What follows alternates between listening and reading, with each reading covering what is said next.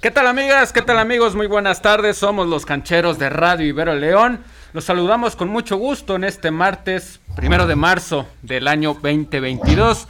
Yo soy Omar Naches y en cabina me acompaña mi querido Icho. ¿Cómo estás, Icho? Buenas tardes. ¿Cómo estás, Omar? Y primero que nada, cancheros, así lo quiero decir. Omar, muchas felicidades. Gracias, gracias. Es un que cumplas muchos años más. Dime, ¿qué se siente llegar al tercer piso de la vida? Dime, ¿qué nos recomiendas a nosotros que todavía estamos muy jóvenes? Pues mira, como acabo, de, como acabo de llegar al tercer piso, todavía no lo, todavía no siento el golpazo, ¿no? Oh. Tal vez, tal vez el próximo año diga, no, cuando llegue a los 30 sí, sí, sí me pesó, pero, Ah, todavía, no, pero- todavía no siento el golpazo. No, pero pues muchas hoy, gracias. hoy nos dedicamos a de ti y te ponemos la alfombra roja en este canal. Y mucho que platicar porque esta jornada 7 nos dejó muchísimas historias. Un Pumas América con mucho que desear. Un, otro técnico cesado, pero ya tienen a su nuevo. Otra cruz azuleada. Y una polémica arbitral en el Sí. partido de Chivas. Así que muchísimo, pero muchísimo, muchísimo que debatir por esta jornada número 7. Así es, también eh, está mi querido José Ramón Jr. Discúlpenlo, no sé por qué se puso ese nombre, pero no se llama así, se llama mi querido Rodrigo. ¿Cómo estás, Rodrigo? Buenas tardes. Muy bien, eh, aclarando de José Ramón Jr., es que mi padre, mi padre en lo deportivo y en lo periodístico es José Ramón Fernández, eminencia en el fútbol, y un abrazo a todos. Qué, qué bueno, mi querido Rodrigo. A ver, también tengo por ahí a mi querido Emilio Trejo, que está aquí en cabina. ¿Cómo estás, Emilio? Buenas tardes. Omar, compañeros, muy, muy buenas tardes a todos. Estoy muy contento. Fue un fin de semana bastante bueno en el ámbito deportivo. Y ya aquí listos para hablar de lo acontecido en este fin de semana.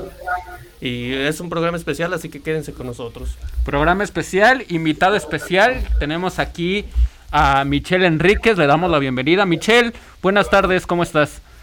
Hola, hola, ¿cómo están? Ahí un saludos a todos ahí en cabina o donde se encuentren. Un, un gran gusto estar aquí platicando con ustedes. Cuéntanos, Michelle, ¿a qué te dedicas? Que, que tengo entendido, trabajas para una firma de... eh, para una agencia de representantes deportivos. Cuéntanos, ¿a qué te dedicas? ¿Hace cuánto Claro. incursionas en esto? Cuéntanos, ¿qué nos vienes a platicar el día de hoy? Claro que sí, pues miren, eh, pues mi nombre es Michelle Enríquez, eh, tengo 32 años, el tercer piso ahorita que hablaban de eso es una de las mejores épocas que he tenido en mi vida, entonces, eh, pues para que no te agüites. entonces, bueno, les voy a hablar un poquito acerca de mí. Bueno, yo hice deporte toda mi infancia, desde béisbol, skate, patines, boliche, atletismo, pero sobre todo lo que más me gustó fue el fútbol. ¿Por qué? ¿Por qué me encantó el fútbol? Pues bueno, toda mi familia, toda mi familia fue deportista profesional. Mi abuelo y mi papá son leyenda del Club León. Mi abuelo acaba de fallecer hace poco. Eh, mis hermanos también estuvieron jugando en el equipo León, en el Club León. Yo jugué durante varios años en las fuerzas básicas del Club León y entrené en Pachuca en segunda división. Ahí me tocó crecer, pues ahora sí que ver en su plena juventud a varios jugadores profesionales, como lo fue el Chapo Montes, Gulit Peña, William Yadbrook, Peri Brambila, Paul Aguilar, Aris Hernández, entre otros, ¿no? Toda esa camada que viene de allá desde Pachuca. Y pues yo a los 18 años me di cuenta que pues que se necesitaba una disciplina diaria pues para poder lograr avanzar en el fútbol y en ese, en ese momento digamos que yo no estaba tan dispuesto a tener esa disciplina. Entonces ahí fue cuando yo me di cuenta que ese es el primer filtro que tú tienes que tener para saber si tienes, si quieres ser un deportista profesional, si estás dispuesto a tener este tipo de sacrificios desde que estás muy joven. Eh, en mis venas traigo sangre jesuita, entonces es un orgullo estar aquí también eh, con los iberos y también tengo sangre lasallista. Eh, ¿Qué otra cosa más? Eh, por ejemplo, esto sumado, bueno, eh, una de las cosas fue que yo terminé mi carrera universitaria a los 27 años. Entonces, como plus, llamémosle así, podemos decir que yo pues conozco de todo tipo de mercado, ¿no? Desde mis abuelos que tienen desde 70, 75 años, a mis papás que tienen 50, a mis tíos 40, yo que tengo 30 y con la gente que estudié tiene pues 20 años. Entonces, conozco muy bien ese segmento y eso me, me orilló a crear esta agencia deportiva llamada Proyecto Leyenda.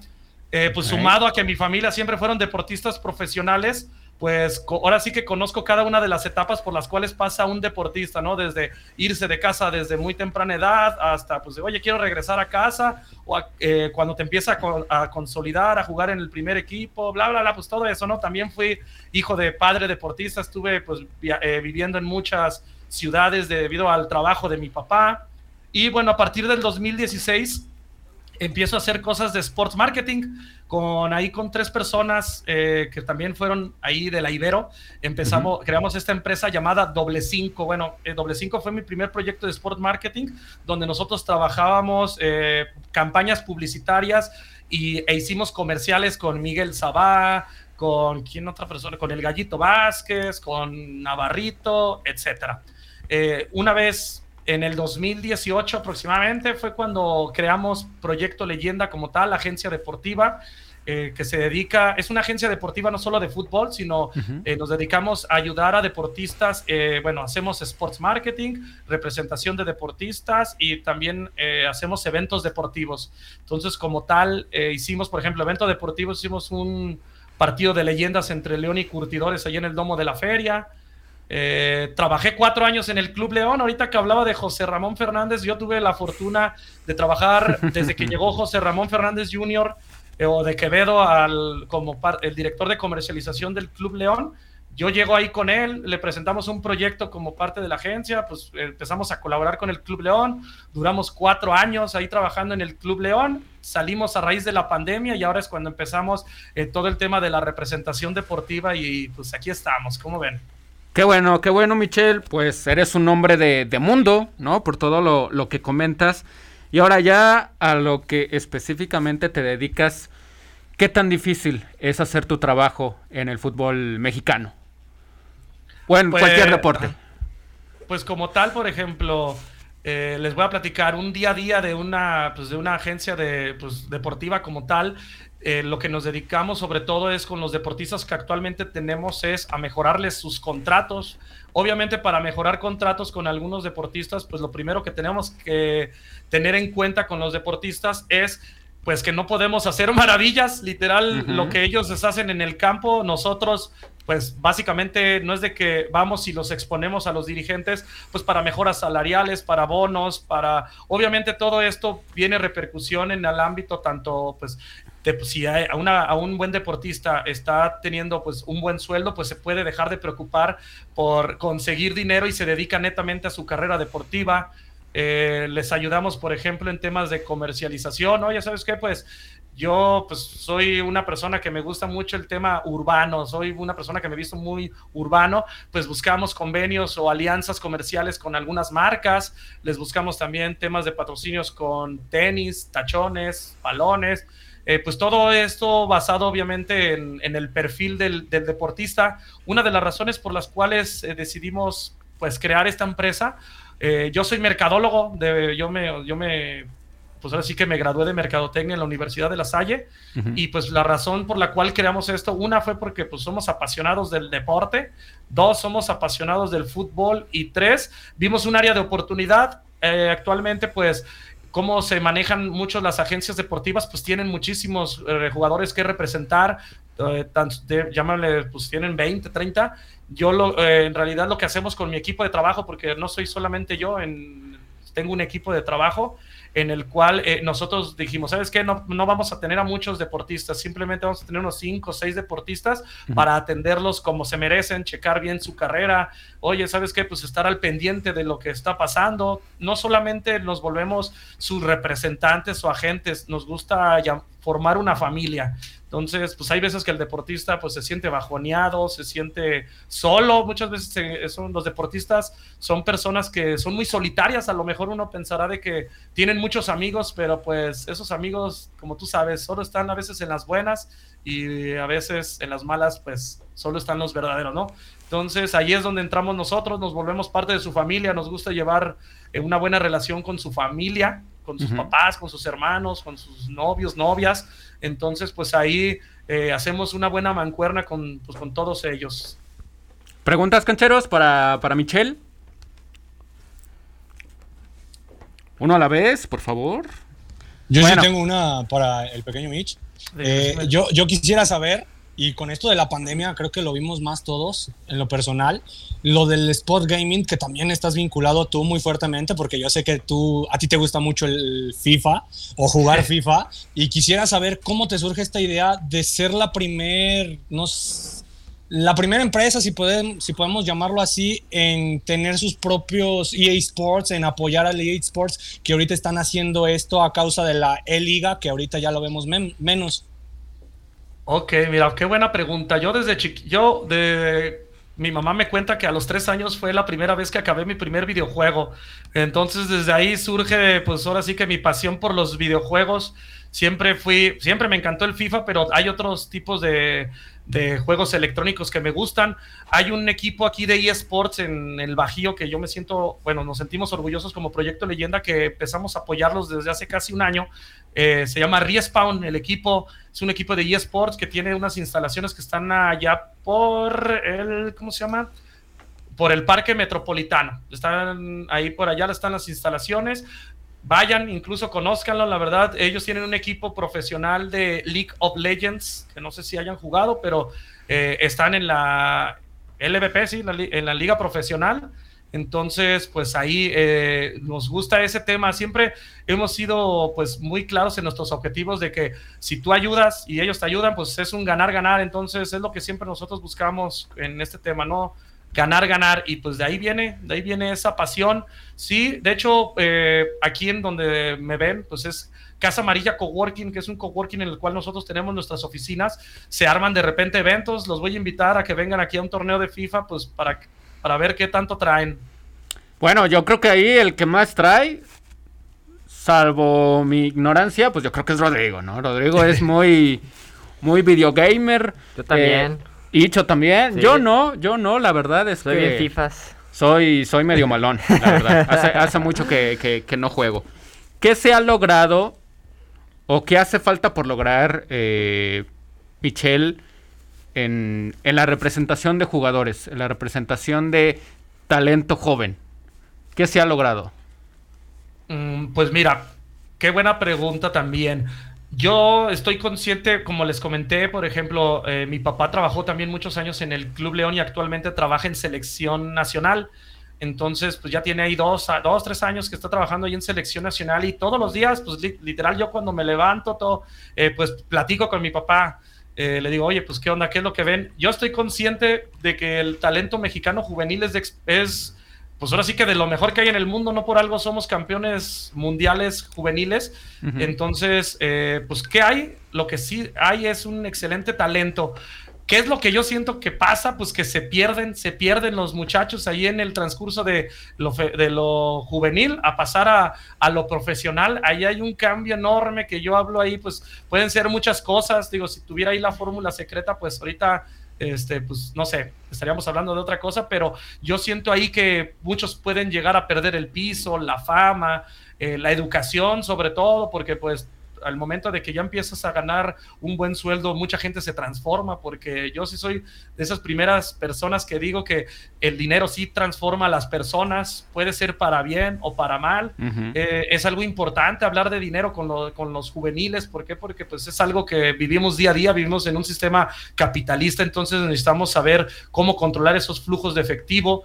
Eh, entonces yo siento que va por ahí la situación un poco de educación sobre todo la educación de, nuestros deportistas, de, pues no sé, como tal, otra de las cosas que también siento es que todos los deportistas vivimos o viven en una burbuja, ¿no? Donde, ¿sabes qué? Pues piensan que es muy fácil ganar lo que ganan. Incluso, pues no sé, me pongo a pensar cuánto paga un, un aficionado de fútbol al ir a ver, por ejemplo, un equipo eh, no solo solamente son las entradas, es el transporte, es el estacionamiento, lo que se toman o comen dentro del estadio, pues la verdad, mínimo unos mil pesos se andan gastando ahí en una idita en un estadio de fútbol, más si tienen hijos, si van con el amigo, la novia. Entonces, eh, pues es eso, no, no, yo siento que necesitamos hacerlos un poquito más conscientes y volviendo al tema de la educación, siento que hacerlos un poquito más conscientes de que el mundo fuera del deporte es un mundo completamente distinto y siento que va por ahí. ¿Qué se ha logrado? Pues como tal, en México tenemos, bueno, yo soy el partidario de que en el Bajío, llámese Bajío, eh, Guanajuato, eh, Aguascalientes, Querétaro y Jalisco, podríamos armar una selección a nivel mundial, en la cual es, aquí hay mucho talento, muchísimo talento, no solo en el fútbol, contamos también en, en León, por ejemplo, tenemos gente que es buena en pesas, tenemos también campeones en skateboard, o sea, tenemos campeones olímpicos, entonces hay mucha calidad, mucha calidad aquí en el Bajío, pues solamente es cuestión, una, de apoyarlos, eso sobre todo es apoyarlos, extender la mano. ¿Qué pasa mucho también con el deportista que siente que quieren sacar provecho de él?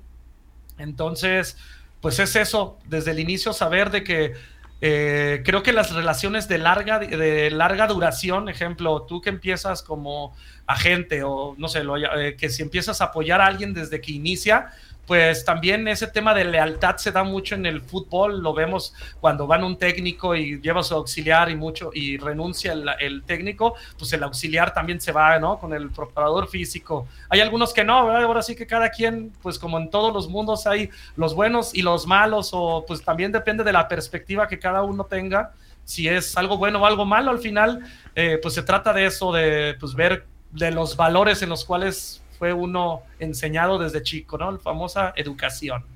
Sí, claro, tiene que haber una, una base de, de, valores, ¿no? Para que ustedes puedan vincularse con estos deportistas, ayudarlos en su formación, en su profesionalismo. Y la verdad que es de, de, aplaudirse. Te aplaudo mucho, Michelle. Le doy la bienvenida a Marcos Verdín, que ya también está aquí con nosotros. Marcos, buenas tardes, ¿cómo estás? ¿Qué tal, Omar? Compañeros de la transmisión. Michelle, muy buenas tardes. Todo muy bien, gracias. ¿Alguna pregunta, eh, Marcos, para, para Michelle, que no la hayamos hecho todavía? Sí, es un tema muy, muy interesante. En lo particular, a mí me, llama mucho la atención eh, a lo que se dedica Michelle. No tenía el, gusto de, conocerlo ni, ni, de conocer sus, actividades hasta el momento en que nos mandaron el, brochure y todo. La información me, parece algo, algo muy, muy sensacional. Eh, ahorita escuchaba la parte de, de de los futbolistas, ¿no? Que se pierden. Hay un, hay un, hay un puente que no se cruza, ¿no? Entre el, ser el juvenil, el futbolista juvenil, al profesionalismo. ¿Cómo, ¿Cómo se puede mejorar ese puente, Michelle, en tu perspectiva? O incluso hasta saltárselo, ¿no? Porque, y lo vemos hablando particularmente del Club León, hay muy poca eh, apertura hacia el futbolista juvenil eh, la otra vez eh, debutó Oscar Villa en la, en la Conca Champions con 21 años prácticamente. Me parece que es una edad muy grande para un futbolista para debutar, independientemente de su madurez eh, mental, pero al menos en la futbolística yo creo que un, jugador a los 21 años me parece que ya es, ya es grande. Y, lo hemos visto, ¿no? Con futbolistas que, que, explotan aquí en México a los 29, 30 años, ¿no? Pero yo creo que que, y viéndolo en otros países, ¿no? Viendo en África y viendo en Europa que debutan a los 17, 18 años y son figuras, ¿qué pasa aquí en México? Hola, hola, Marcos, ¿verdad? Así un, es. un gustazo, un gustazo aquí saludarte. Eh, pues mira, creo que pasan primero, pues por eso que vengo comentando, creo que viene más desde un tema muy arraigado que es el tema de la educación, en el cual pues digo, yo hablo basado en mi experiencia y en lo que yo he vivido, entonces, eh, por ejemplo, hablando del tema eh, ahí del, de por qué se pierden, pues llegan muy rápido los excesos o llegan muy rápido las cosas que, por ejemplo, para mucha gente es muy difícil conseguirlo. No sé, vienes un chavito de 15, 16 años, primer tema, la prensa, ¿no? La prensa empieza, oye, pues es eh, porque, no sé, ejemplo, ¿no? Mañón, Mañón debutó a los 16 años, creo 15 años, no recuerdo cuántos años tenía. Y pues toda la prensa hable y hable y hable y hable y pues el jugador no está preparado ni emocionalmente, ni físicamente y pues ni mentalmente, llamémoslo así. Entonces creo que ahí es un trabajo, eh, pues los clubes de fútbol no vienen a educar a un, o sea, personalmente no vienen a educar a un deportista. Creo que entonces va desde eh, pues ahí desde el tema familiar, el tema familiar desde empezar, sí vienen los, de, los bueno, los clubes ahí en, ponerles los psicólogos deportivos, pero pues ya las bases... ¿no? También que le llaman. ¿Mande? El coaching. El famosísimo coaching, entonces, pues no sé, yo lo veo en los grandes atletas, por ejemplo, eh, ahora sí que sin marcas, yo a veces he estado, digo, pues muchas veces estuve metido en temas del fútbol y por ejemplo, yo no sé si les comenté, trabajé cuatro años allí en el Club León de mi, yo le llamo mi pastor, que fue José Ramón Fernández de Quevedo. Ahí estuvo, él fue el que me enseñó muchas de las cosas que yo sé acerca de los patrocinios, del sports marketing como tal. Y pues veía ahí, por ejemplo, algunas cosas que hacíamos con algunas marcas y luego, luego ves la actitud del futbolista de, ay, ¿cómo voy a eso? ¿Sabes qué? Me da flojera y pues desde ahí dices, oye, no manches, tienes un sueldazo, es 40 minutos de tu vida, te sirve para generar engagement con el aficionado. O sea, el hecho de que tú le hagas una buena cara a alguien, te tomen una foto, un video, digo, a veces hasta no lo tienes ni que hacer por eso, sino porque te nace. Eso te genera más seguidores en redes sociales, eso te genera que puedas mejorar tu inversión. ¿no? Exacto, entonces hay muchos que no lo toman de esa manera. Entonces, es eso. Creo que un poquito falta el tema de profesionalizar todavía más a nuestros deportistas. Tenemos en, en ese aspecto como tal, ¿no? En el aspecto del marketing en aspecto de branding personal, porque creo que en temas deportivos, pues ya está. Incluso, no sé, eh, lo que me encantaría que estaba viendo la serie de, las Chivas y ustedes pueden hacer un análisis de, mira, cómo este luego, luego tiene, se ve que su actitud es de esta manera, como, pues luego, luego se ve que es un mamoncillo, ¿se pueden decir groserías? No, no se pueden, pero estamos en radio por internet, ¿no? Muy bien, entonces, bueno, gente que es un poquito más especial, ¿no? Al momento de que dices, ah, oye, sabes que pues ese luego, luego se ve que es bien especial, o sea, no le puedes ni pedir nada. Y hay otros que luego, luego con una sonrisa, con, pues luego lo puedes hasta ver en su tema de seguidores en redes sociales. Entonces, este, pues creo que va por ese tema, un poquito más de, de coaching, que salgan ahí de su burbuja como tal y pues ese tipo de actividades, por ejemplo, que los lleven a asociaciones, es, es como regresarle un poquito a la sociedad lo que pues, la sociedad te está dando como deportista. Creo que va por ese tema. ¿Alguna pregunta, Icho, que tengas para, para Michelle? Exactamente. Ahorita que estábamos tocando esta parte de los jóvenes aquí en el fútbol mexicano, pues yo quiero saber tu opinión sobre esta parte de que muy pocos chavos tienen la oportunidad de debutar o de repente están con el equipo grande pero se quedan en la banca en la mayoría de los equipos. Entonces yo te pregunto, aparte de tu opinión, mm, ¿qué tanto crees que esto podría afectar a la selección mexicana en un futuro o también al fútbol mexicano en la nación? Oh, ok, hola, hola, pues mira, eh, creo que ahí viene es, yo creo que es una cadenita, una, bola de nieve, ¿no? Una, pues creo, creo, o sea, personalmente también, que eh, esto pasa debido a la gente que está en los puestos necesarios para las contrataciones o los técnicos o los directores deportivos. Creo que pasa desde ahí, ya que pues eh, obviamente, ¿qué es lo que busca una persona en estos puestos? Pues que den resultados más rápido. O sea, al final de cuentas están también pues peleando su chamba día a día, entonces pues eh, un, jugador de fuerzas básicas al momento de llegar a un primer equipo, eh, pues ya no llega a aprender, ya tiene que llegar con todas las, cualidades aprendidas. Por, es un ejemplo, ¿no? Ya alguien, un chavo de 16 años que suben a un equipo de primera división, pues ya tiene que saber cuáles son las formaciones, si es lateral, cómo tiene que subir, cómo tiene que bajar, cómo tiene que moverse dentro del campo. Entonces, eh, creo que también pasa por ese, los procesos formativos en el, fútbol en general, como les decía, son en México somos muy resultadistas. Somos muy resultadistas en el aspecto de, pues, va mucho por el ego del entrenador. No, yo fui campeón de esta división, hice esto, saqué a tal, hice esto, pero en realidad creo que esos, pues, es, eh, es formativo. Prefiero yo, bueno, yo diría, y lo digo también, como digo, basado en mi experiencia por mi papá fue casi 15 años director de, Fuerzas Básicas del Club León, entonces, pues preferible que pierdan 10-0, pero que aprendan en un partido a salir jugando. Preferible, por ejemplo, recuerdo mucho cómo, eh, recuerdo mucho cómo los equipos que entrenaba mi papá, siempre, siempre al minuto 90 fueran ganando, fueran perdiendo, mandaba, mandaba al portero a rematar en la última jugada pues son cositas que al final de cuentas, pues tú dices, oye, pues eso lo aprendes desde que estás chavito y ya cuando juegas en un nivel eh, profesional, pues ya lo, lo haces. ¿Por qué? Porque el fútbol, como cualquier otra disciplina, es prueba, prueba, error, prueba, error, prueba, error, y mientras más pruebes, menos te equivocas. Entonces, creo que los entrenadores de fuerzas básicas como tal, primero tienen que centrarse no en, los, no en ganar, sino en enseñarle al deportista.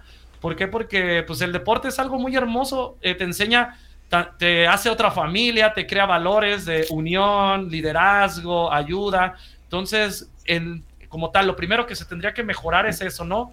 No, no buscar los objetivos como tal de ganar, sino el objetivo principal tiene que ser aprender. ¿Para qué? Para que el chavito, la chavita que suba de 15, 16 años, tenga ya todos los conocimientos para poder jugar profesional. Eso sería, eso para mí sería como lo primero que, que sería el gran cambio. Pues creo que creo que la palabra clave que y aquí lo debatí con Marcos y Omar en unos programas anteriores es la palabra exigencia, ¿verdad? Exigencia es la palabra clave para los jóvenes en estos momentos. ¿Tú crees que, el futbolista mexicano esté mal entrenado, Michel? Mm, ¿O está mal enfocado? Mal enfocado podría ser.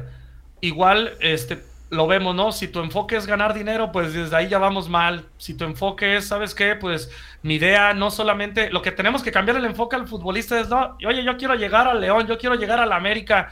E, ese sería el, para mí, o sea, lo primero que yo le digo a los deportistas que represento es, ese es el primer paso. O sea, de 10 que tenemos que dar, el segundo paso es irte a un equipo de Europa. El tercer paso es titular en Europa. El cuarto paso es ser campeón en Europa. El quinto paso es ir a la selección. El sexto paso es ser campeón del mundo. El séptimo paso es ser bicampeón. ¿va? Entonces, eh, si nos ponemos metas muy cortas, pues también vamos a tener resultados muy cortos. Bien dicen, tírale a la, a la luna para que llegues a las estrellas. Entonces, es básicamente eso, tener hambre hambre de, pues para mí, del hecho de que, eh, ok, sí es algo difícil llegar ahí a un, a un equipo de primera división porque son muchos procesos y tiene que ver también, soy el primero en decir de que el fútbol o el deporte como tal, para mí, es 60% tu profesionalismo, que es cuidarte, entrenar, este, saber patear el balón o recibir, bueno, todas esas cosas, y el otro 40% es suerte ¿Por qué digo que el otro 40% es suerte? Pues esa suerte tú la puedes ir mejorando. Suerte es que el 10% de esa suerte es ir a entrenar todos los días. El otro 10% de esa suerte es este, cuidarte, no salir, este, comer bien. A lo mejor el último 10% de esa suerte es estuviste ahí, te cayó el gol y la metiste como el chicharito. Entonces, entonces eso, ¿no? Este, mientras más trabajes, créeme que mejor te va a ir. Eh, puede llegar de que al no te den los objetivos, no te den los objetivos. Lo podemos ver en grandes deportistas. Cristiano Ronaldo estaba 5 a 1 en balones de oro con Messi. Su objetivo fue grande, empatar a Messi. A lo mejor si hubiera dicho, yo lo, no sé, es un decir, ¿no? Yo lo voy a superar, en vez de decir, porque he visto ahí sus películas donde dice, pues yo lo quería empatar, lo logró. he escuchado también a Ricardo Peláez de que siempre dijo, Oye, pues mi mentalidad, yo quería hacer un gol en un mundial, metió el gol y pues se le acabó la ambición. Hasta él lo dice, si hubiera dicho quiero meter cinco goles, a lo mejor hubiera metido tres. Entonces creo que ese es el enfoque que pues hay que cambiar en nuestros deportistas, de que esto, el estar en un equipo de primera división, en una sub-18, en una sub-20, yo lo llamo es el primer paso, el primer paso de, de algo más grande que todavía hay. En realidad el fútbol, en la Liga MX es una de las 10 mejores, pero pues yo lo veo hasta que si le quieres enseñar a un, a un deportista cómo sería una carrera eh, increíble por medio de caricaturas, ponle, los supercampeones, ahí puedes ver desde que están en lo juvenil, cómo su visión hacia dónde, hacia dónde quieren llegar, eso es lo que ellos lo tienen que transformar, pues, para ellos. Sí, tal vez saben el, el, el querer ser, ¿no? Pero tal vez a veces no se sabe el cómo serlo. Exacto. Y yo creo, Omar, y ahorita Michelle me robó la palabra, es el hambre. Y, yo, siempre, yo siempre he hablado de dos hambres, la del estómago y la de querer ganar. Y pues hay un factor que elimina las dos, ¿no? Porque muchas veces cuando ya no tienes hambre de, de comer, pues ya no te esfuerzas, ¿no? Pues ¿para qué? Ya tengo para comer, ya tengo para, para vivir y el hambre deportiva también pasa a segundo plano, ¿no? Cuando en el factor económico, hablando del factor Y eso tiene que ver mucho con la mentalidad del mexicano. y es lo que acaba de decir Mitch, por ejemplo, que sí, te pones una meta, pero ya cuando lo cumples, ya cuando lo tienes en tus manos, ¿ahora qué sigue? Vas a decir que ya diste todo, ya mejor aquí, pues me siento en mi hamaca y me columpio. No. Es tratar de ser el mejor siempre, ¿no? Sí, pero la- tampoco te una vez que conformes. llegas al tope, ¿no? Sí, pero tampoco es que se hay que conformarse con ya tener el éxito en la mano. No, y es que se lucha frente a otros factores, ¿no? O sea, la, la sociedad, la economía de nuestro país, pues a veces tal vez eh, es muy, muy, muy rápida y muy efímera a la vez, ¿no? Cuando te llega la fama, cuando te llega el dinero, pues muchos han caído en eso y lo han perdido, ¿no? No, no quiero dar ejemplos, pero varios conocemos. Eh, yo te quería preguntar, Michelle, la Liga MX femenil pues está siendo eh, un, un fenómeno en nuestro país. En, en el tema del deporte femenil, ¿cómo están ustedes trabajando en, la, en su agencia deportiva? Ok, ¿en qué aspecto? Sí, se han acercado jugadoras, cómo, las, cómo son las visorías, a qué jugadoras ustedes están eh, representando hoy en día, cuál es el objetivo o cuál es el reto para ustedes para entrarle a este mercado de la Liga MX del fútbol mexicano femenil o del deporte en general femenil. Mira, lo primero que hacemos como tal es eh, el tema deportivo. Eh, pues obviamente nos gusta trabajar con los mejores o con las mejores. Entonces lo primero que hacemos es el tema, el tema deportivo. Eh, yo sé de fútbol y bueno, las personas que se encargan en el tema deportivo aquí en Proyecto Leyenda es Sergio Martínez, no sé si lo conozcan, él fue auxiliar muchos años de Gustavo Matosas, el jugador de León, fue campeón con el León, Sí, jugó, en cómo no. Atla- jugó en Atlante, él, él es parte del equipo aquí de Proyecto Leyenda, él por ejemplo, eh, pues él nos apoya en todo el tema de, ¿sabes qué? Pues sí, sí, juega bien, hace esto, ¿sabes qué? Lo que puede mejorar es, pues si es delantera, ¿sabes qué le hace falta? Pues un poquito más de remate de cabeza o pegarle con izquierda. Entonces pasa ese filtro entre, eh, pues de Checo y de mi hermano Irving. Irving, este, además de ser visor de Juárez, él también me ayuda ahí en temas deportivos junto con Checo. Entonces, este, pues por ejemplo, ese es el primer filtro. No, sí juega bien, ok, tiene las aptitudes. Entonces, el segundo paso es acercarnos con el deportista. Oye, hola, ¿cómo estás? Mira, mi nombre es Michelle, este es Irving, el Checo. Somos Proyecto Leyenda, esto es lo que hacemos. Estamos interes les mostramos un interés, un interés ahí al deportista de que nos gusta mucho, pues, eh, lo que hace dentro del campo y que nos encantaría colaborar con ellos. Eh, los conocemos personalmente a ellos, a sus familias. Eh, pues vemos de dónde vienen. Les voy a contar un caso. La primera jugadora que empezamos a representar es Daniela Calderón. ¿Cómo, cómo se dio este proceso de, Dani Calderón?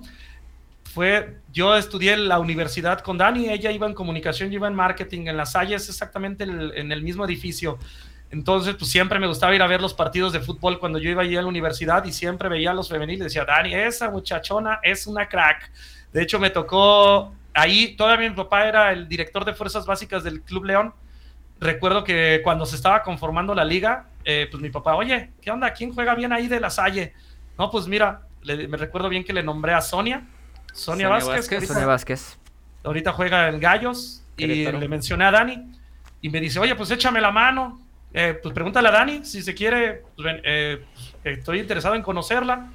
Pues ya fui, le dije, Dani, hola, mucho gusto, soy Michelle. Eh, me conocía más o menos por el tema de que yo siempre, siempre fui muy extrovertido, entonces estuve ahí en el consejo local de alumnos, pues ahí me gustaba estar en el mitote, llamémosle así. Entonces, pues ahí, por ahí me dijo, ah, órale, y ya le comenté, oye, pues mira, mi papá es eh, tal persona, eh, está interesada en ti, me, ¿cómo ves? ¿Me puedes pasar tu número? Ya, pues bueno, X o Y razón, Dani y su familia decidieron no seguir, fue lo mejor que pudieron haber hecho, decidieron terminar la universidad y una vez terminando la universidad es cuando Dani se incorpora ahí al, al Club León Femenil y es cuando yo después empiezo con esta carrera de agente deportivo y pues, hola Dani, ¿cómo estás nuevamente? Pues mira, yo me estoy dedicando a esto, pues ya sabes, te conozco de años, eh, pues veo lo, veo lo que eres, veo también cómo eres como persona, como les decía, como persona, pues Dani también es una chulada, es una chulada de, de, de persona, sus valores como lasallista también son muy buenos, los valores que le inculcaron como en su familia también son muy buenos, entonces, ¿sabes qué? Pues me, me gustaría pues crecer, crecer, en ese momento era crecer de la mano. Eh, yo le decía, pues mira, yo apenas estoy empezando, tengo experiencia, sí, ella ya conocía lo que yo había hecho en el Club León, ya, entonces ya dije, yo tengo experiencia eh, en esto, pero pues ahora vamos a darle en esta manera. Ahora en adelante, pues ahí empezamos a colaborar en conjunto, llevamos por dos años. Y bueno, eh, ¿qué otra deportista tenemos? Eh, firmamos la semana pasada a Pau Muñoz, a la Pulga. Ahí también, pues la Pulga debutó hace casi, pues ya tiene cuatro años. Ya tiene varios. Sí. Desde los 16 ahí. empezó, ¿no? La liga. Exacto. Hace cinco años. cuando estuve ahí platicando con ella, me nombraba, me decía que eh, pues se iba a ir de chavita a jugar a, España, no se dio, se quedó aquí, eh, empezó, no tenía minutos, luego sí tuvo minutos, fue ahí, como todo, ¿no? En, en la vida del deportista todos son altibajos, entonces hicimos muy buen match, les presentamos nuestra nuestra propuesta ahora sí, le dijimos, mira, pues nosotros queremos hacer esto contigo, estamos muy interesados, nos encanta ver hacer esto, pues vemos que tienes este potencial, sobre todo nosotros nos alineamos a los objetivos que tiene el deportista, ¿no? Le decimos, a ver, ¿qué es lo que tú quieres hacer? Que era lo que llamaba el tema de la mentalidad. No, pues es que yo mi, idea es jugar en el no sé, en tal equipo y aquí, ok, pues mira, nosotros nos encanta pues llevarlo más y más lejos. Entonces, ¿qué, vamos, qué quieres? Jugar en México, jugar en Estados Unidos, irte a, no sé, irte a España, quieres irte a otro equipo, pues gracias a Dios, pues por todos los, los, años que llevamos en el medio, pues tenemos conocidos en varias partes del mundo, entonces es cuestión de que tú quieras, porque los contactos ahí están, es cuestión de que tú quieras, a dónde, quieres llegar, hay como todo, ¿no? todas las metas son diarias, porque ese es uno de nuestros problemas también como pues eh, como pues yo le llamo como trabajadores, como emprendedores, al final de cuentas decimos, ok, me quiero comprar un coche, pero quieres llegar y comprarlo todo de trancazo, los 200, 300 mil pesos, cuando puedes ir juntando en esos dos, tres años de 500 cada día y es más fácil y más sencillo. Entonces, así es lo mismo con un deportista. Oye, ¿quieres, ¿quieres jugar en el Real Madrid? Ok, pues mira, lo primero que tienes que hacer es ser el mejor de tu liga o de tu equipo después el mejor de la liga en esa posición, después ir a la selección y ya es más fácil que un equipo de, pues, de España o de otro lado pues te vea. Entonces son como plantear objetivos con metas, con tiempos, con duraciones y así es como puede ir creciendo y pueden ir viendo este pues ese tema también en su vida personal y laboral o deportiva. Muy, muy, interesante, ¿no? El ir cumpliendo estos mini procesos que a lo mejor, como bien dices, pues el talento mexicano un poco por, por, ignorancia, o no, porque no tiene como esta preparación de alguien que lo guíe, este, pues no conoce, ¿no? Y empezando por salir de la zona de confort, ¿eh? Empezando por salir de ahí. Emilio, una, una pregunta que tengas para nuestro invitado. Sí, claro. Um, a mí me gustaría preguntar, en el proyecto, bueno, en Proyecto Leyenda mencionan algo de, en el ámbito de representación del Big Data, un modelo que es utilizado en Inglaterra, pero ah, ya se está viendo aquí en México. O sea, ya está llegando, ya. Porque en Inglaterra ha dado dos resultados efectivos, como en el caso del Brentford, que gracias al Big Data que utilizaron, pudieron ascender a la Premier League y ahora están ahí peleando consolidados. Igual es en México el caso, ¿se está llevando en México este, este modelo o cómo trabajan ustedes el Big Data? Pues mira, hola, hola, ¿cómo estás? Un gustazo saludarte. Pues en México se ha estado migrando. Eh, ¿A qué me refiero que ha estado migrando antes? Yo creo que no les pasaba ni por la cabeza decir, ah, pues mira, eh, este jugador es, recuperó el 92% de los balones que disputó. creo que no se tomaba en cuenta y ahora es algo que yo he estado viendo que los, los directores deportivos sobre todo toman muy en cuenta al momento de hacer una contratación o una renovación de contrato. Eh, ahorita estamos pues no le puedo decir en pañales porque ya existen muchas plataformas que nos pueden servir, pero yo veo una gran área de oportunidad para que a una startup o una empresa mexicana empiece a trabajar puntualmente en este tipo de, pues, de, ya veo, de Big Data para clubes del fútbol mexicano. Que yo lo veo como un área de oportunidad para algún emprendedor, o decía, como alguna startup o alguien que esté interesado, entregar este tipo de analíticas. Vemos el caso de Kevin De Bruyne, en el cual pues él, él solito contrató una empresa para pues que le diera estos datos y se convirtió en el mejor pagado de ahí del Manchester City. Entonces, sí se está utilizando. Incluso también, bueno, les voy a recomendar que se, que se metan a un a un blog, a un blog que se llama El Mister, Historias de Autor. No sé si Ujú. tengan ahí oportunidad. Hace unos dos días salió, eh, hablaban acerca de si los atletas usan el Big Data y también ahí, por ejemplo, eh, vi lo de la contratación de Héctor Moreno, que por ejemplo, pues se convenció estando allí en Qatar, se convenció cuando le mandaron pues toda la información del, pues de Rayados de Monterrey. Y eso pues obviamente también les ayuda a los, a los clubes. No sé si hayan visto cómo también cómo ah, sirvió este tema en, en Guiñac, por ejemplo, al momento de traerlo aquí a México. Eh, pues son cositas un poquito que ayudan. A, a- a mí me sirve personalmente como agente, eh, pues al momento de llegar y renegociar un contrato con el director. Oye, mira, tal persona hizo tantos goles, jugó tantos minutos, tantos fue titular, eh, no la amonestaron, no, le sacaron roja. Todos esos datos pues nos sirven basado en... Siempre, siempre en lo que uno se tiene que fijar es en los, eh, en los precios que dicta el mercado. Por ejemplo, hay una tabula, hay un tabulador, un tabulador. eh, hace poquito, no sé si supieron que hubo una multa por parte de la COFESE a la fede- a, bueno, a 17 equipos de la liga, eh, por el cual se, pues, por ejemplo, eso subió el sueldo mínimo del, de, la, y- de, las, de la liga femenil, subió de 1.500 a 8.000 pesos. Esos son los datos fríos que nos arrojó ese, eso, y a raíz de ahí, pues ya se viene todo este tema de renegociación de contratos, pues con todas las jugadoras de la Liga MX. Muchos dicen, ah, pues sabes que la liga femenil no es algo que, pues que deje o no es algo que genere ingresos, pues yo lo veo del otro lado. Eh, por ejemplo, yo veo que las mujeres como tal son más, bueno, yo lo veo que son muchísimo más apasionadas que uno, a un- uno como hombre, llamémoslo así, en temas del fútbol. Sí veo un gran cambio desde que inició la Liga MX ahora, veo un cambio abismal, abismal. Los partidos se me hacen muy entretenidos en algunas ocasiones. Digo, no manches, ella juega mejor que yo. Claro. Entonces, Y sí ocurre, sí ocurre. sí, claro, entonces sí digo, pues hay un Michelle, gran cambio. perdón, Sí. Michelle, ¿cómo, cómo, eh, tomando en cuenta también este tema del, del, del Big Data y, y la cibermetría y todo eso, ¿no? Que a fin de cuentas ya llevan el deporte pues algo de tiempo. ¿Cómo son las directivas? Digo, hablando de aquí la directiva del, del Club León, ¿hay alguna reticencia con, ante, esta, ante estos datos, ante esta información? ¿O es una directiva eh, con apertura? No, es una directiva con apertura. Por ejemplo, el director de Fuerzas Básicas, Javier Santamaría, y el director deportivo del Club León, que es Rodrigo Fernández, están muy abiertos ahí en esos temas, ¿no? De hecho, como te decía, ya son parte como del día a día los datos, los datos duros que nos da el fútbol, balones recuperados, goles, estatura.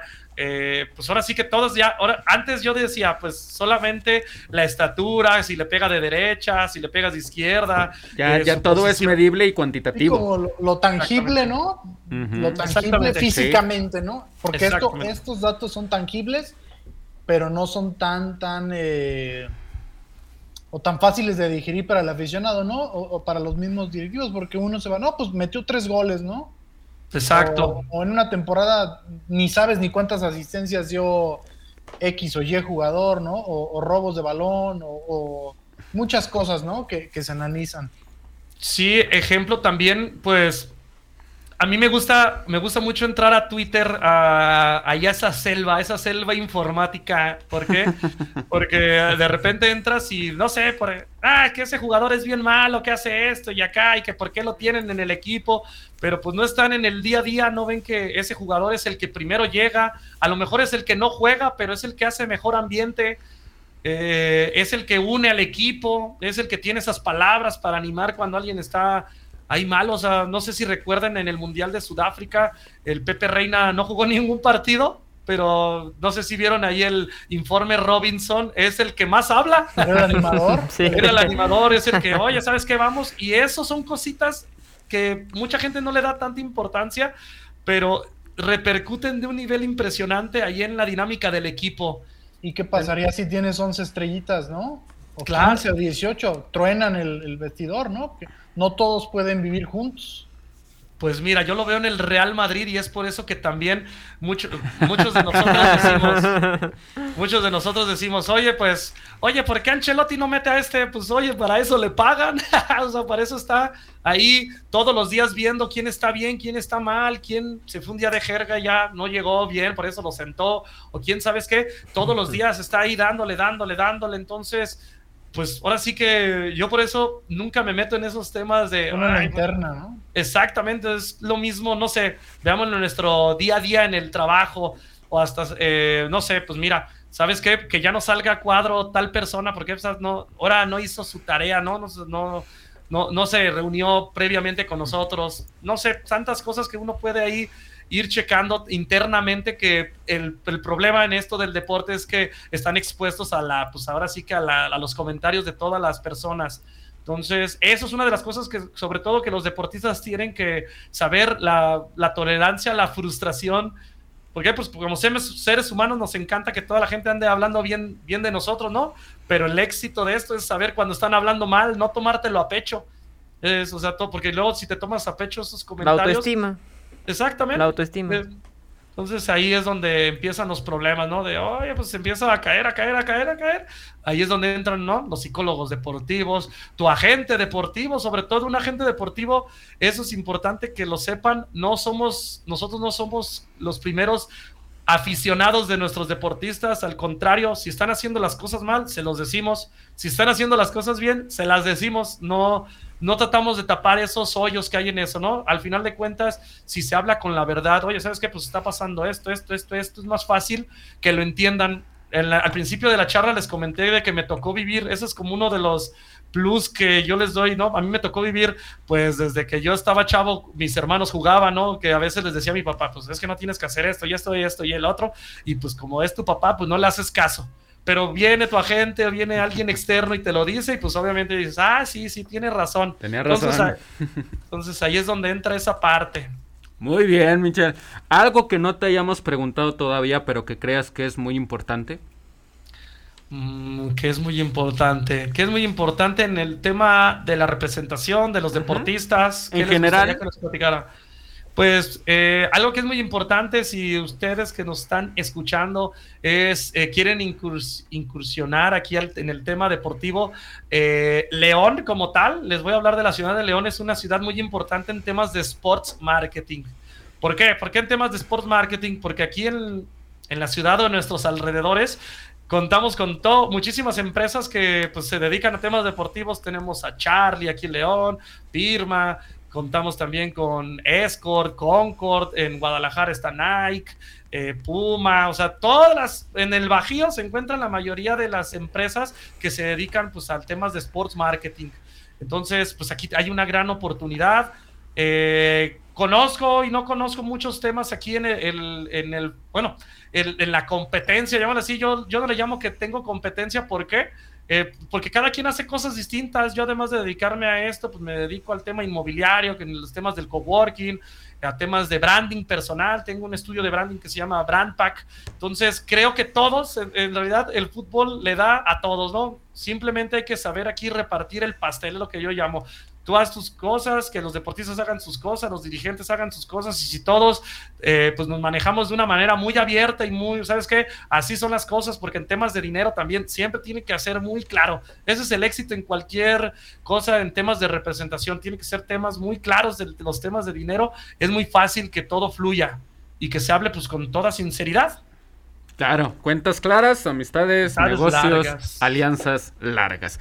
Pues mira, Michelle, nos ha encantado tenerte aquí, pero ahorita vamos a quitarnos ya del lado de la gente, de, la agencia, perdón, y nos vamos a poner cancheros porque, este, pues, hubo una jornada eh, el pasado fin de semana y el día de hoy hay jornada doble y evidentemente quiero preguntarte. No sé si ya fue evidente para todos, al menos para mí no, pero ¿a qué equipo le vas?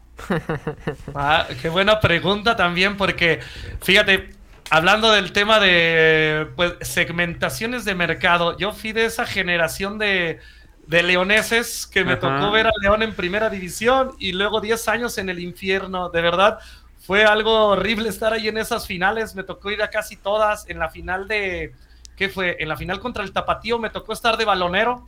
Ahí en Ah. esa que se le da la voltereta ahí con goles de Coman, Colman, o no recuerdo cómo se llamaba. Colman. Eh, Coleman ahí, me, o sea, me tocó vivir de todas. Entonces, cuando estaba, en, en- cuando estaba ahí en, en Liga de Ascenso, que era la famosa Primera A, yo todos esos años me le fui al Monterrey. Ahí me tocó ver a ese gran equipo del Chupete Suazo. De, entonces, hoy es un día muy especial porque pues hoy juegan los dos. Hoy juegan los dos, exactamente. Pero si me preguntas, pues sí, la verdad, yo sí soy leonés. ¿Por qué? Uno, por desde que nací, pues mi papá mi abuelo, pues ahora sí que todo, todos los años que estuve ahí en el Club León fueron de los mejores años también de mi vida. Entonces, pues sí, el Club León es el equipo al cual yo le voy. Excelente, pues nos vamos a poner Tu cancheros. regalo, Omar. ¿Mandé? Un regalo de, de invitación en el programa del, día- del día de hoy. No, no, no. No, no, yo, yo, yo no, yo no recuerdo si se los he dicho, cancheros, pero yo creo, si mi abuelo en paz descanse, hubiera pasado más tiempo con él, seguramente me hubiera hecho aficionado al Club León. ¿no? Desafortunadamente falleció eh, cuando yo tenía tres años. Mm. Y ¿Y- este. ¿Y qué culpa tiene tu abuelo, Omar? No, no, no. Un, saludo, un saludo a, a mi abuelo. Y este, y pues me tocó, ¿no? La, la herencia paterna. Mi, mi padre le va a la América y pues de ahí viene mi, mi gusto por ese grandísimo equipo. Es más, hoy voy a hacer, porque estoy de compañero, hoy voy a hacer la, la el más grande. El más más, grande. grande de México. Que, El ahorita, más- el- que ahorita el más está en el ganador. so- que ahorita está en el sótano de la tabla. El más ganador. Pues bueno, vamos Saludos. a ponernos, vamos a a ponernos cancheros. Vamos a ponernos cancheros, cancheros. amigos, porque, eh, pues bueno, eh, en compañía de aquí de, Michelle, que también lo vamos a, involucrar en estos temas, pues se jugó la jornada 7. El equipo de Pachuca derrotó 3 por 1 a Mazatlán. Eh, Toluca sacó el empate 1 por 1 contra el equipo de Gallos. El León Cancheros, yo pensé que iba a perder y terminó ganando 1 por 0. Marcos, pues victoria. Victoria al fin para, para el Holland y sigue en racha positiva. Sí, sin, sin mostrar el. eh, bueno, ya, ya es un. no, Ya no sé si es un tabú, ¿no? Porque re- realmente León no creo que vaya a jugar vistoso con Holland. ¿No? Lo hace sólido, lo hace también con suerte, porque Cota le, le salva las papas en muchas ocasiones al, al equipo. Y los resultados ahí están, ¿no? Los resultados son fríos, los resultados son objetivos. Eh, aunque sí hay que aclarar, ¿no? ¿Qué tanto, ¿Qué tanto alcance va a tener el club con este fútbol, ¿no? O sea, esa es como la incógnita que yo, que yo creo que la mayoría de, de, de los aficionados de la, y de la gente tiene, ¿no? ¿A qué le va a alcanzar al Club León con este fútbol, ¿no? Evidentemente jugando mejor a la pelota te acercas más a los éxitos, pero ahorita están los resultados y la etapa eh, fuerte de calendario, ¿no? Que con cinco o seis partidos en este, ya lleva la mitad Holland y los lleva con palomita todos en cuestión de resultado. ¿Qué le dices, no? No, pues, le Pues tienes nada, que decir que, juegue ¿Qué le mejor. dices, no, no? tal vez no te va a hacer caso. Te está saliendo, pero. No le meten gol, Omar. Sí, claro, le pero gol tal, juégale al menos un poquito mejor, no muestra un poco de, de variantes que hagan que este equipo, pues al menos la victoria sepa un poco más. A ver, Rodrigo, ¿tienes, tienes ganas de hablar? Y no pasó nada. ¿Eh? Ahora se hizo los cambios y no pasó nada, es lo mismo, ¿no? Y yo pensé Es que iban a ser difícil. factores, ¿eh? Pensé ¿Cómo, que cómo iban- viste el partido, Rodrigo? Ah, había un partido muy ríspido. En el Necaxa, pues desde que llegó el Jimmy Lozano y quitó a todos los chilenos, porque bueno, ya sabemos cómo es el Jimmy Lozano y, y Valdivia, que estaba en el retiro y lo trajo de nuevo este, ¿cómo se llamaba el técnico? Se me fue, del ¿Guede? Necaxa. Gede, Guede. Gede. Desde que lo trajo Guede no hizo ninguna. Eh, no sé qué tú le ¿eh? ves. Sí, sí, sí. Y no sé, no sé qué me digas tú, Omar, querido patroncito, si, si me dices que León tiene que jugar mejor, primero enfoque en- enfócate en tu equipo, por favor. No, Ve cómo mira, juega el América. De mi equipo ahorita vamos a hablar. Ahorita vamos a hablar y... Mira, los dos que le están sal- salvando la chamba a Holland, ya lo sabemos, y Mitch no me va a dejar mentir, son Cota y Dávila. Porque Elías anda en un nivel muy bajo. Todo el medio Elías- campo, Rodrigo. Todo el medio campo. Exacto, y- pero no sé si estén de acuerdo conmigo. Es el Elías que llegó a, a- a los principios de León, no es el Elías que se fue. Y está bien, tiene 33 años, ya está en una etapa de que se puede retirar o puede buscar otra cosa o puede buscar otro equipo. Pero nosotros pensábamos que venía el Elías que lo vendimos a Cruz Azul y que mostró un gran nivel con Cruz Azul y no estamos viendo para nada eso. Al igual que Ormeño. Y Ormeño ya En lo Cruz venimos Azul, desde eh, no semanas jug- atrás. En Cruz Azul inició bien, pero cerró muy mal, ¿eh? Exactamente, y nosotros pensamos que acá en León iba a ser otra vez lo, lo que hizo. O sea, un Elías Hernández que desbordaba por la banda, que no daba un balón por perdido. Y ahorita estamos viendo un Elías que todos los balones los pierde él, no, no da un paso efectivo. Todos. Y no juega, no encara. Sí, sí, sí. ¿Tú cómo viste el encuentro, Icho? Eh, no, muy. Muy sumiso el partido. León sí, jugando bien a la pelota, pero no tiene idea de juego, no tiene llegada. Eh, no es inteligente. Siempre veo que buscan jugar por el costado izquierdo con John Meneses para buscar un centro, ya sea raso al área o, un- o un centro retrasado, pero no hay nadie. No hay nadie para que pueda definir esa. Es, no hay nadie que pueda definir y terminar las jugadas, porque no termina sus jugadas. No las termina y, y ese gol fue fortuito, ¿eh? Fortuito ¿Sabes por quién nos hace falta, Icho? ¿Mandé? Giovanni Arrachea, un killer de en el área.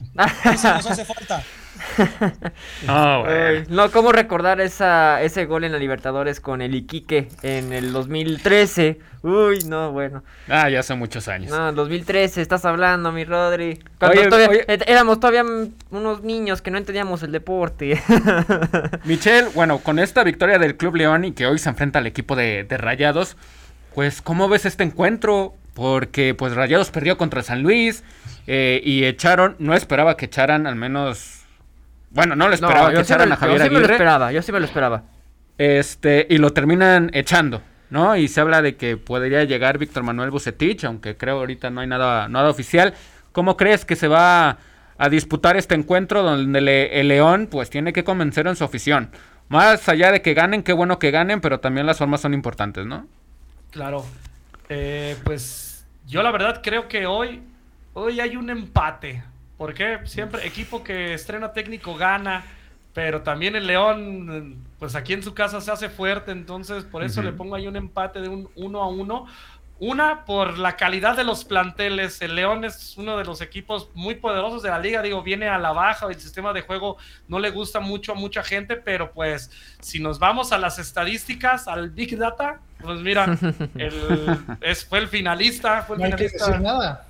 Entonces, este, pues ahí está, ha estado ganando, digo, las formas de juego. En León, somos, eso sí, en León, como nos, nos gusta mucho que el equipo transmita hacia la afición. No, no, no, a Rodrigo no. A Rodrigo no. No le importa. Mientras ellos ganen, no le importan ver, las formas. A ver, me Lo acabas de decir. Menotti. No, me estás diciendo de Menotti. Menotti habla mucho. ¿Cuántos títulos ganó? ¿Cuánto enamoró a ¿Quién, quién habló de Menotti?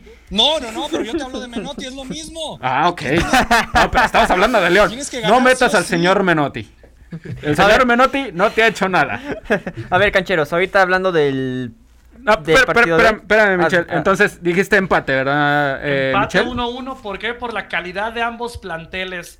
La- el Monterrey trae uno de los planteles, pues ahora sí, más vastos que hay en el fútbol mexicano. Ha tenido, pues obviamente, eh, pues yo le llamo que es borrón y cuenta nueva ahorita en Rayados, porque hay que, todos los jugadores eh, pasan por este proceso de que tienen que volver a convencer ahorita que está de interino, pues hay que volver a jugarse, es otra vez empezar desde cero, entonces, pues es, esa es la razón por la cual yo creo que hay ese empate. Y el León, pues viene de varias, varias victorias, entonces también ahí, eh, pues el León tiene un, un plantel el cual ya lo quisiera tener cualquier equipo de la Liga MX, entonces va a ser un muy buen encuentro que yo auguro un buen uno a uno. Yo creo, bueno, no sé si lo han visto, al menos en los medios locales de aquí de la ciudad, que el famosísimo levantamuertos, ¿no? Con el, con el Club León, este, y yo soy el que los maltrato, según Rodrigo, mira. Yo también. Este, estoy- Yo no creo que vaya a ser un levantamuertos el día de hoy. Yo creo que el, el equipo de León, pues, con lo poquito que muestra, puede ganar al equipo de Rayados un A 1-0. ver. No creo que vayan a ser por más de por más goles. Entonces, eh, el equipo de, Rayados, pues, viene con el ánimo bajo, ¿no? Al menos, espero, luego del, cese de, Javier Aguirre. Sí, Rodrigo. Yo tengo una crítica, no es para León, ya voy a dejar a León de lado, voy por el rival y no sé qué opine Mitch, eh, que habla del de ser representante. Yo estoy viendo ahorita que Bucetich está sonando para llegar a Monterrey. Y, o sea, no tenemos otra baraja de entrenadores que sean los mismos de siempre. O sea, vas de un estilo que es de Aguirre, que no es muy ofensivo, a Bucetich, que tampoco es muy ofensivo. ¿Qué está pasando con Monterrey? No puede buscar otra visión, otra visión de juego, otro entrenador, otro que entrenador que vaya al ataque con el equipazo que tiene. Mira, qué buena pregunta, ¿eh? como que ya muchas veces dije eso, pero eh, es que son muy interesantes.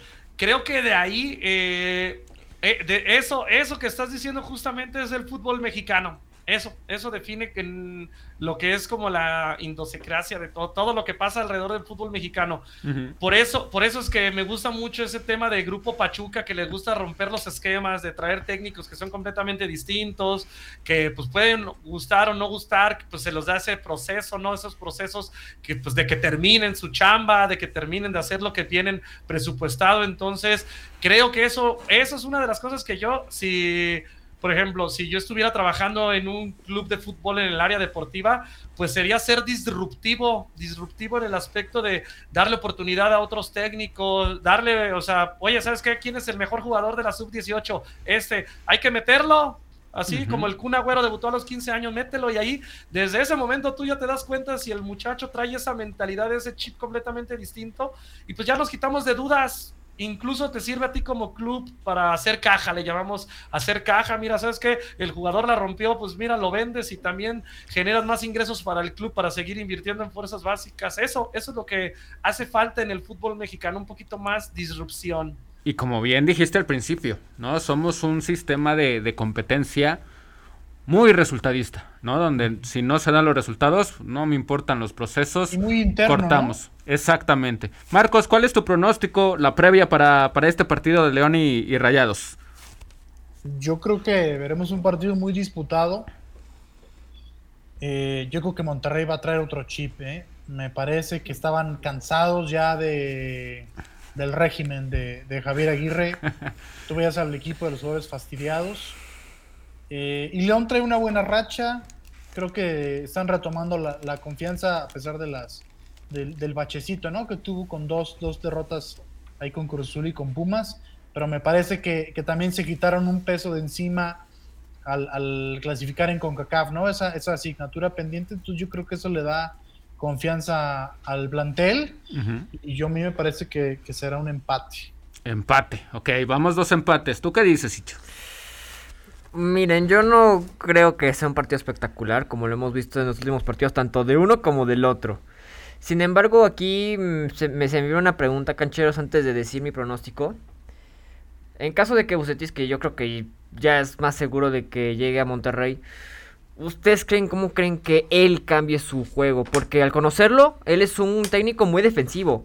Su nivel de estilo es muy aburrido. Y se notó con selección, se notó, bueno, cuando estuvo en esos dos partidos, estuvo, se notó con el Querétaro.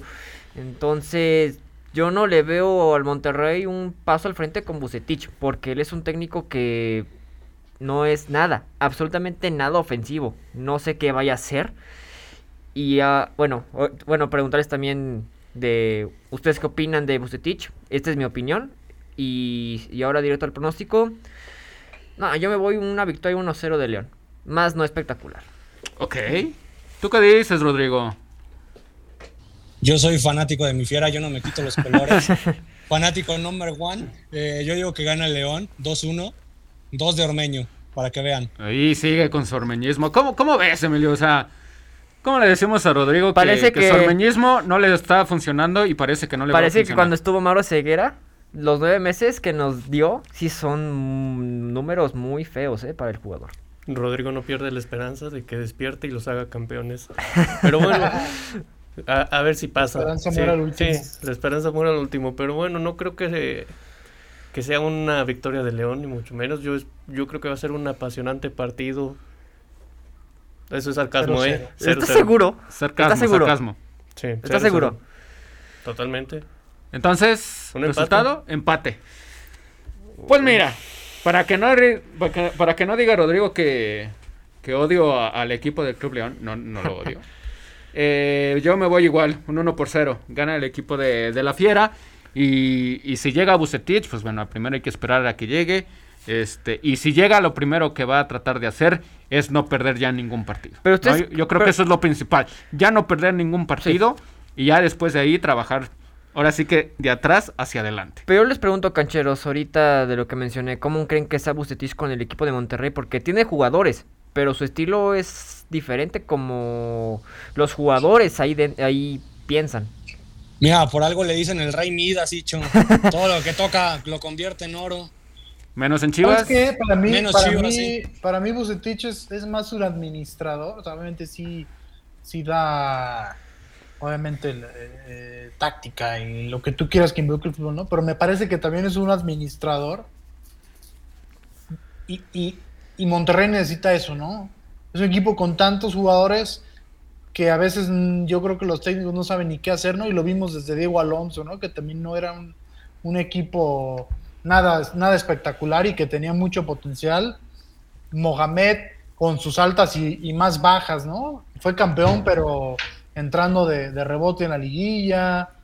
Eh, al- algo tiene que cambiar en, en Monterrey, ¿no? No sé si la, la- la dirección deportiva con, con Duilio Davino sea la culpable. Ojo, ¿qué, qué podemos esperar, no? Pero me parece que Bucetich es, es más un administrador y me parece que a Monterrey, con este plantel que tiene, no le caería mal, pero no lo veo dirigiendo a largo plazo, ¿no? O sea, tiene que ser es una solución mientras y en verano vemos qué hacemos, ¿no? Sí, sí, yo creo que va, va a ser eso, ¿no? Entonces, pues vamos a estar, vamos a estar al pendiente de, ese resultado.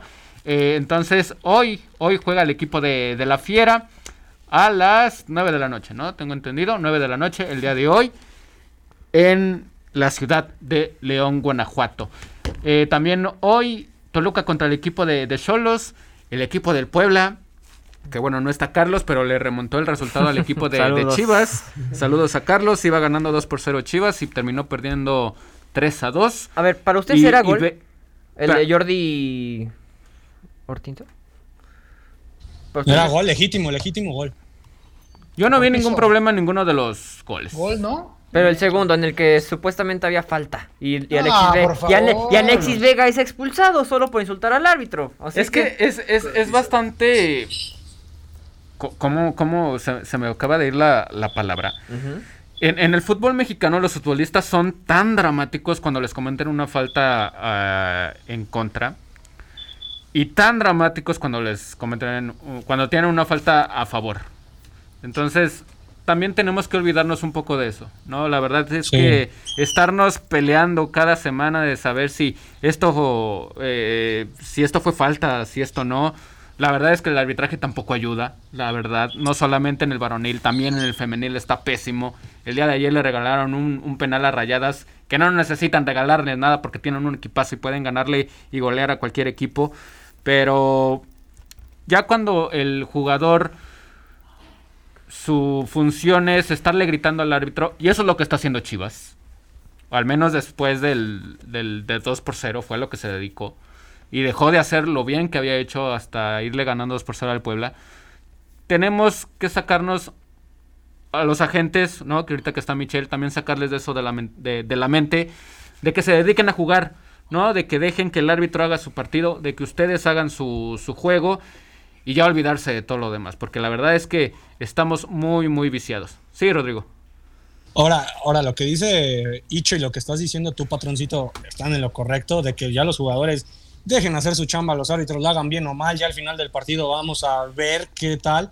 Y lo que yo me pregunto, ¿por qué le expulsó a Alexis Vega? Si voy a Por dar el ejemplo, perdón, por reclamar. perdón, no, perdón, Emilio, perdón por dar el ejemplo, pero tu Guiñac, ¿cuántas veces no les manda a saludar a su mamá a los árbitros y nunca lo han expulsado? No, y con el César Arturo Ramos, que es con el que siempre tiene una pelea Hay y... jerarquías, hay jerarquías. ¿Qué me vas a comparar a Gignac con.? Pero siempre es Giñay con César Ramos, porque cuando hay un partido y él pita, no puede Sí, faltar o sea, la hay pelea. árbitros muy de muy poco carácter, de muy poca personalidad. Ellos creen que, que todo eso se arregla, no sé, siendo prepotentes o, o algo. Que en cierta parte sí lo, sí lo, sí lo aplaudo de que, ok, ya marqué esto, ten tu tarjetita o lo que sea, ya no me reclames y sigamos jugando, ¿no? Pero si hay otros muy habladores que se la pasan hablando con los jugadores y la verdad es que no abona nada al, al- al espectáculo, ¿no?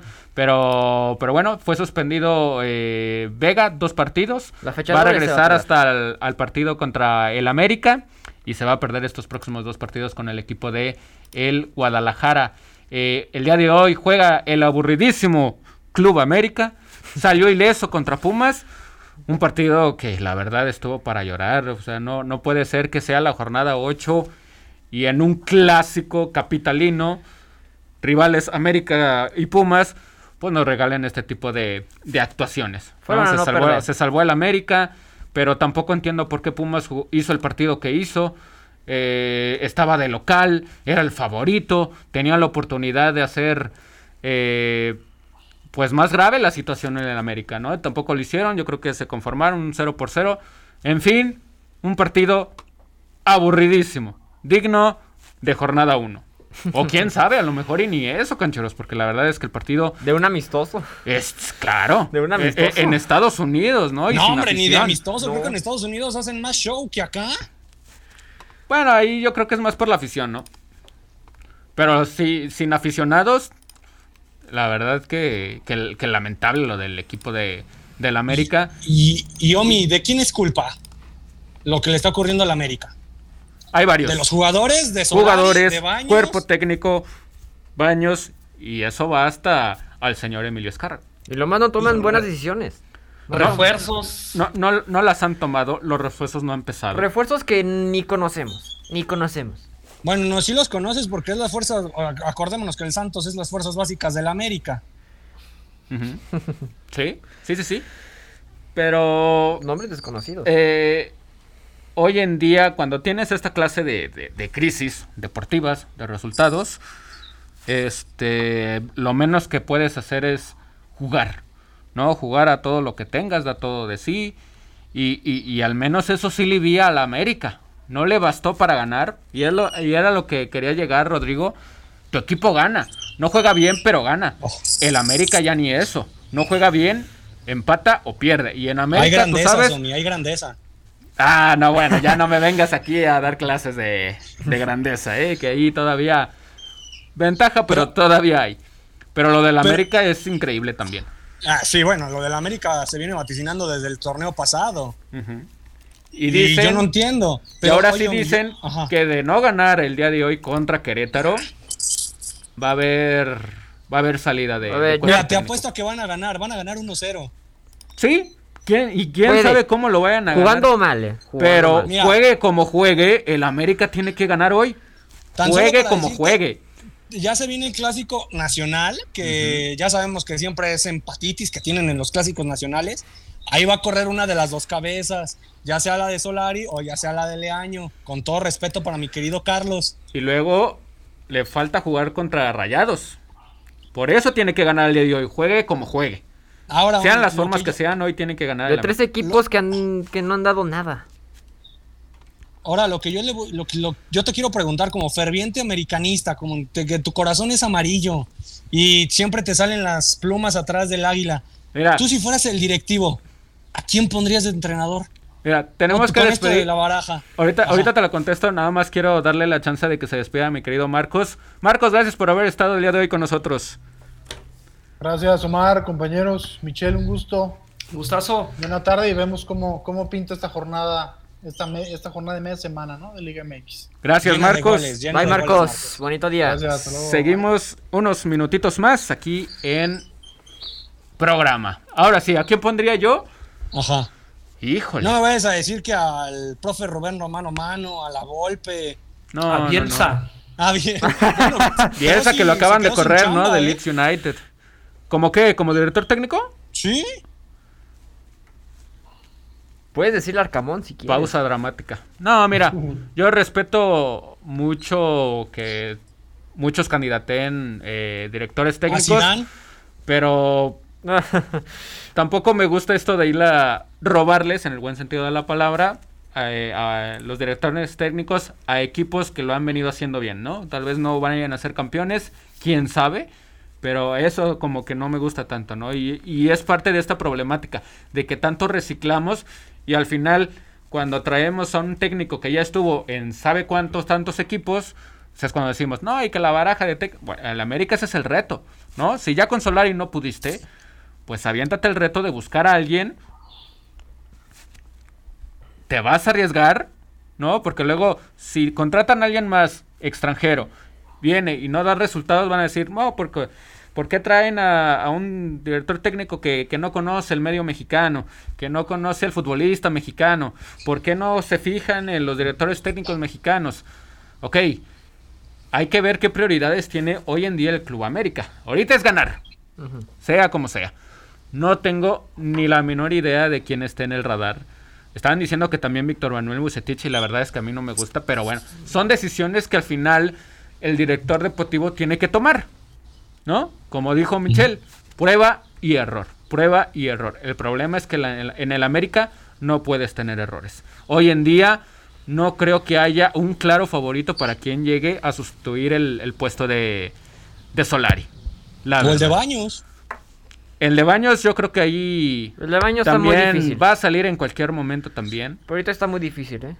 Este, y, y tienen que solucionar Pues no, todas so- esas no cosas. sonaba al principio de temporada Valdano para reemplazarlo.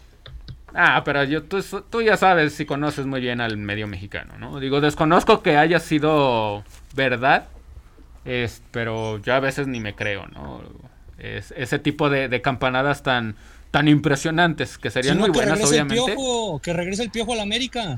No, ¿para qué? Si Dudo con mucho. Tigres lo está haciendo muy bien. Emilio está contento con el equipo de los Tigres. Con su Claro piojismo, sí. saludos al Chechar, pero ahorita Bueno. por los problemas que tiene el piojo, bueno, que tuvo el piojo en la directiva en el América luego de sus broncas en la CONCACAF, creo que le cerraron las puertas, pero con seguro. Pues que regrese Peláez. Si él quitó a Peláez para poner a Baños, puede quitar a Baños para poner a Peláez. ¿Lo vas a traer por su pasado o lo vas a traer por su presente? Su presente hoy en día es muy malo.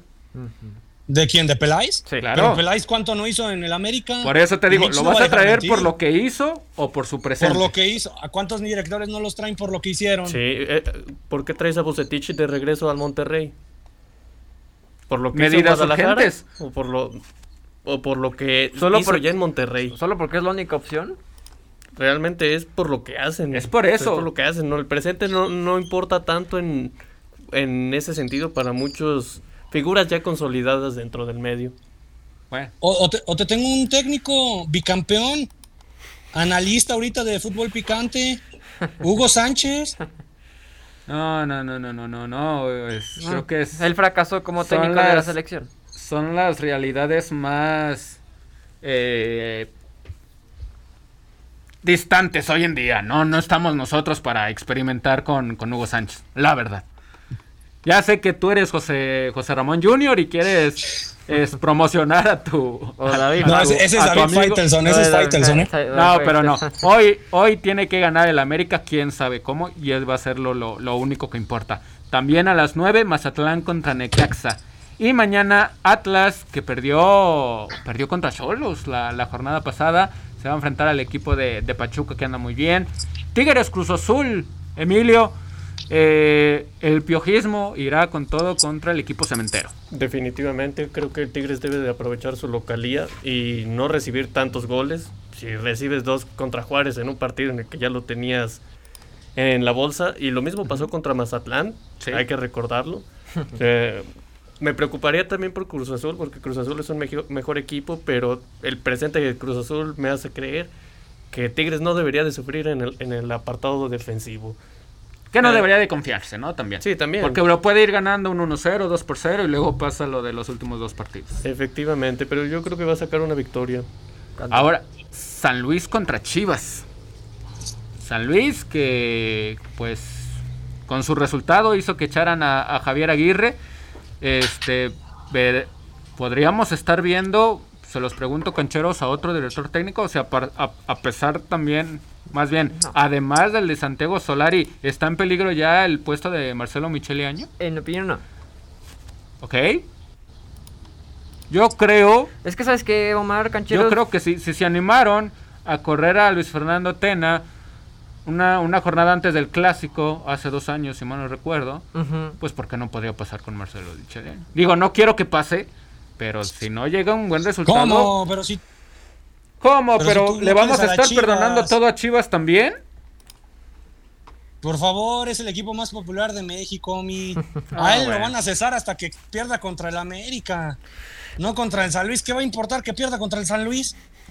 O que empate. A ver, ponle tú que empate. ¿Los van a cesar? No lo van a cesar. Van a esperar hasta quitarle y decirle, ahora le perdiste contra el América, la guillotina. Y eso les va a doler más. Ok, pierde contra San Luis, no lo echan. Pierde contra Santos, ¿no, lo van a echar? No, en mi opinión no. Hasta que llegue y derroten al América. Mitch, Mitch me está dando la razón. Mira, Mitch, ¿o qué opinas tú? ¿Tú qué dices, Mitch? que el fútbol mexicano es como 80% como el club de cuervos. Entonces todo, todo puede pasar, todo puede pasar. Exactamente, todo puede pasar. Una Y representación exacta. desafortunadamente en Chivas parece que no pasa, pero pasa mucho. Es que sabes que Omar Canchero, yo vi a Chivas desde el partido de León, que honestamente se merecían ganar ese partido. Creo que vi que en ese partido Chivas dio un paso al frente. ¿En qué aspecto? En lo ofensivo, porque sí se vio muy agresivo. Pero no anotó gol. No anotó gol, pero sí, sí tiene el fútbol. Pero ve contra Sí. el Puebla, anotaron dos en la primera parte y después, bueno, ve, ya vimos lo que pasó. Bueno, eso también Exactamente. fueron los El problema no es de que haga gol. El problema es, luego de que hagas gol, cómo seguir haciendo más y cómo hacer que no te anoten. ¿No? ¿no? y también los, la equivocación de los jugadores, de Alexis Vega, que a lo mejor... ¿Ustedes creen que vaya a influir un poquito en el juego de Chivas esta jornada doble? La ausencia de Alexis Vega. No debería y voy a decir por qué.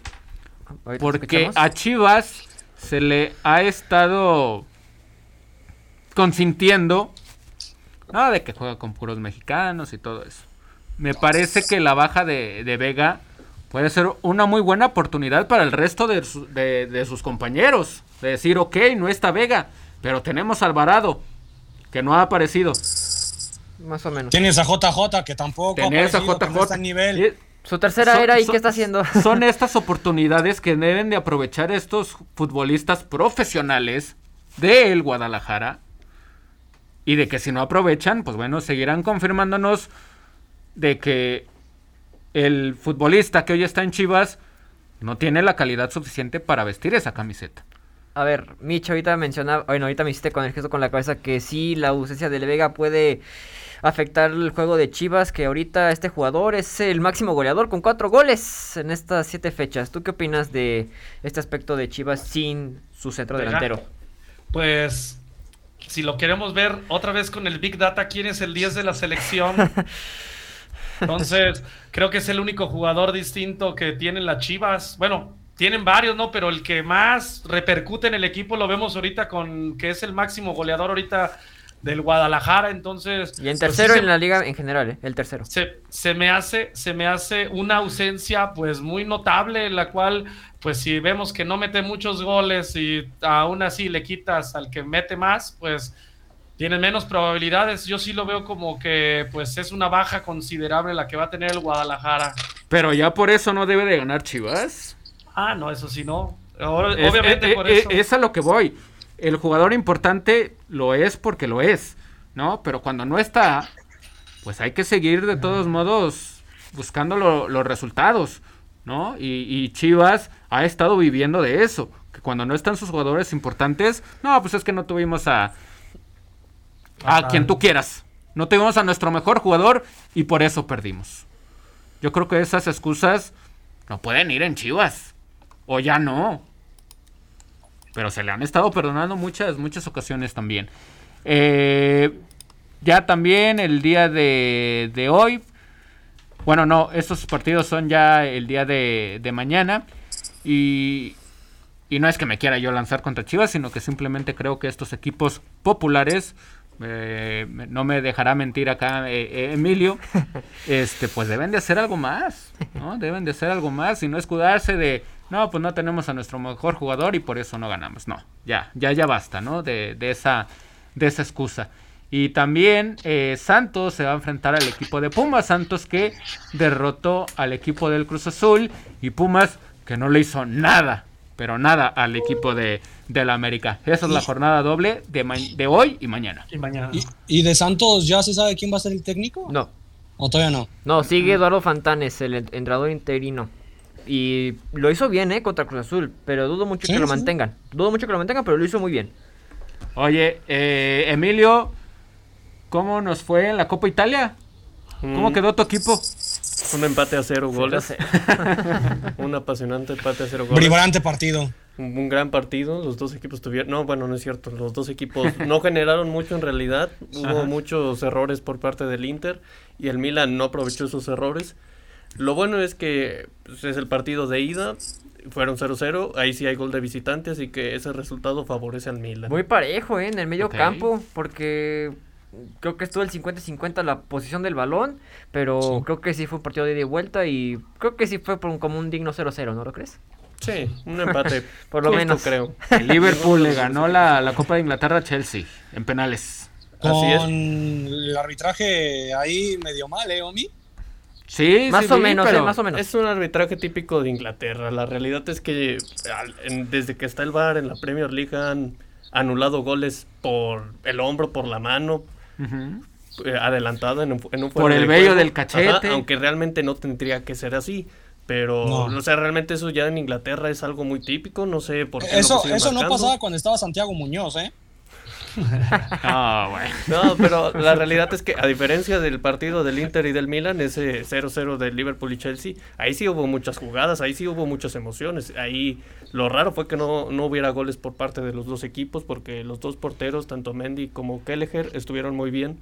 Y me parece que el Liverpool jugó mejor, pero Chelsea también tuvo muy buenas ocasiones. Finalmente en los penales eh, no le salió la jugada a Tuchel y Tuchel.